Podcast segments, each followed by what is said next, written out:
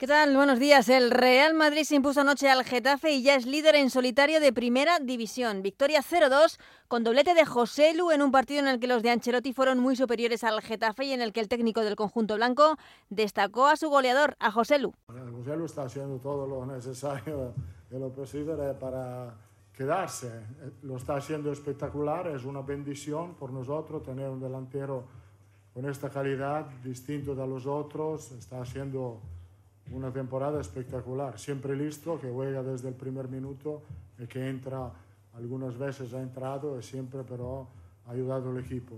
Persona, una persona muy humilde, muy serio, eh, encantado, estamos todos encantados con él. La mala noticia para el Real Madrid, una posible lesión de Rudiger que tuvo que abandonar el terreno de juego en el descanso por un golpe en el muslo. Ancelotti no lo descarta para el derby del próximo domingo ante el Atlético de Madrid creo que puede recuperar, tiene un golpe, eh, a ver en los próximos días. Tenemos dos días para, para intentar de recuperar. Es un golpe fuerte en el músculo.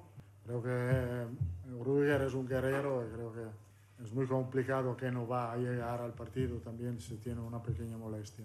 El que sí será baja segura en ese derby es Chouameni, que vio su quinta tarjeta amarilla y ante el Atlético de Madrid cumplirá su partido de sanción. El Real Madrid, que es líder, con dos puntos más que el Girona y diez más que el Atlético de Madrid y el Barcelona. Esta noche comienza la jornada 22 de Liga en Primera División con el partido que enfrenta a partir de las 9 en San Mamés al Atlético de Bilbao y al Mallorca. En baloncesto, pleno de los equipos españoles ayer en la Euroliga, ganó Valencia Basket en Alemania al Alba Berlín, victoria de Basconia ante Maccabi y triunfo también del Real Madrid ante Asbel Basket. Hoy a las 8 el Barça juega en Belgrado ante Estrella Roja y bombazo en la Fórmula 1. Ferrari hizo oficial el fichaje de Lewis Hamilton para la próxima temporada, para 2025, un movimiento que hará salir de la escudería a Carlos Sainz, que dijo informar sobre su nuevo destino en las próximas fechas.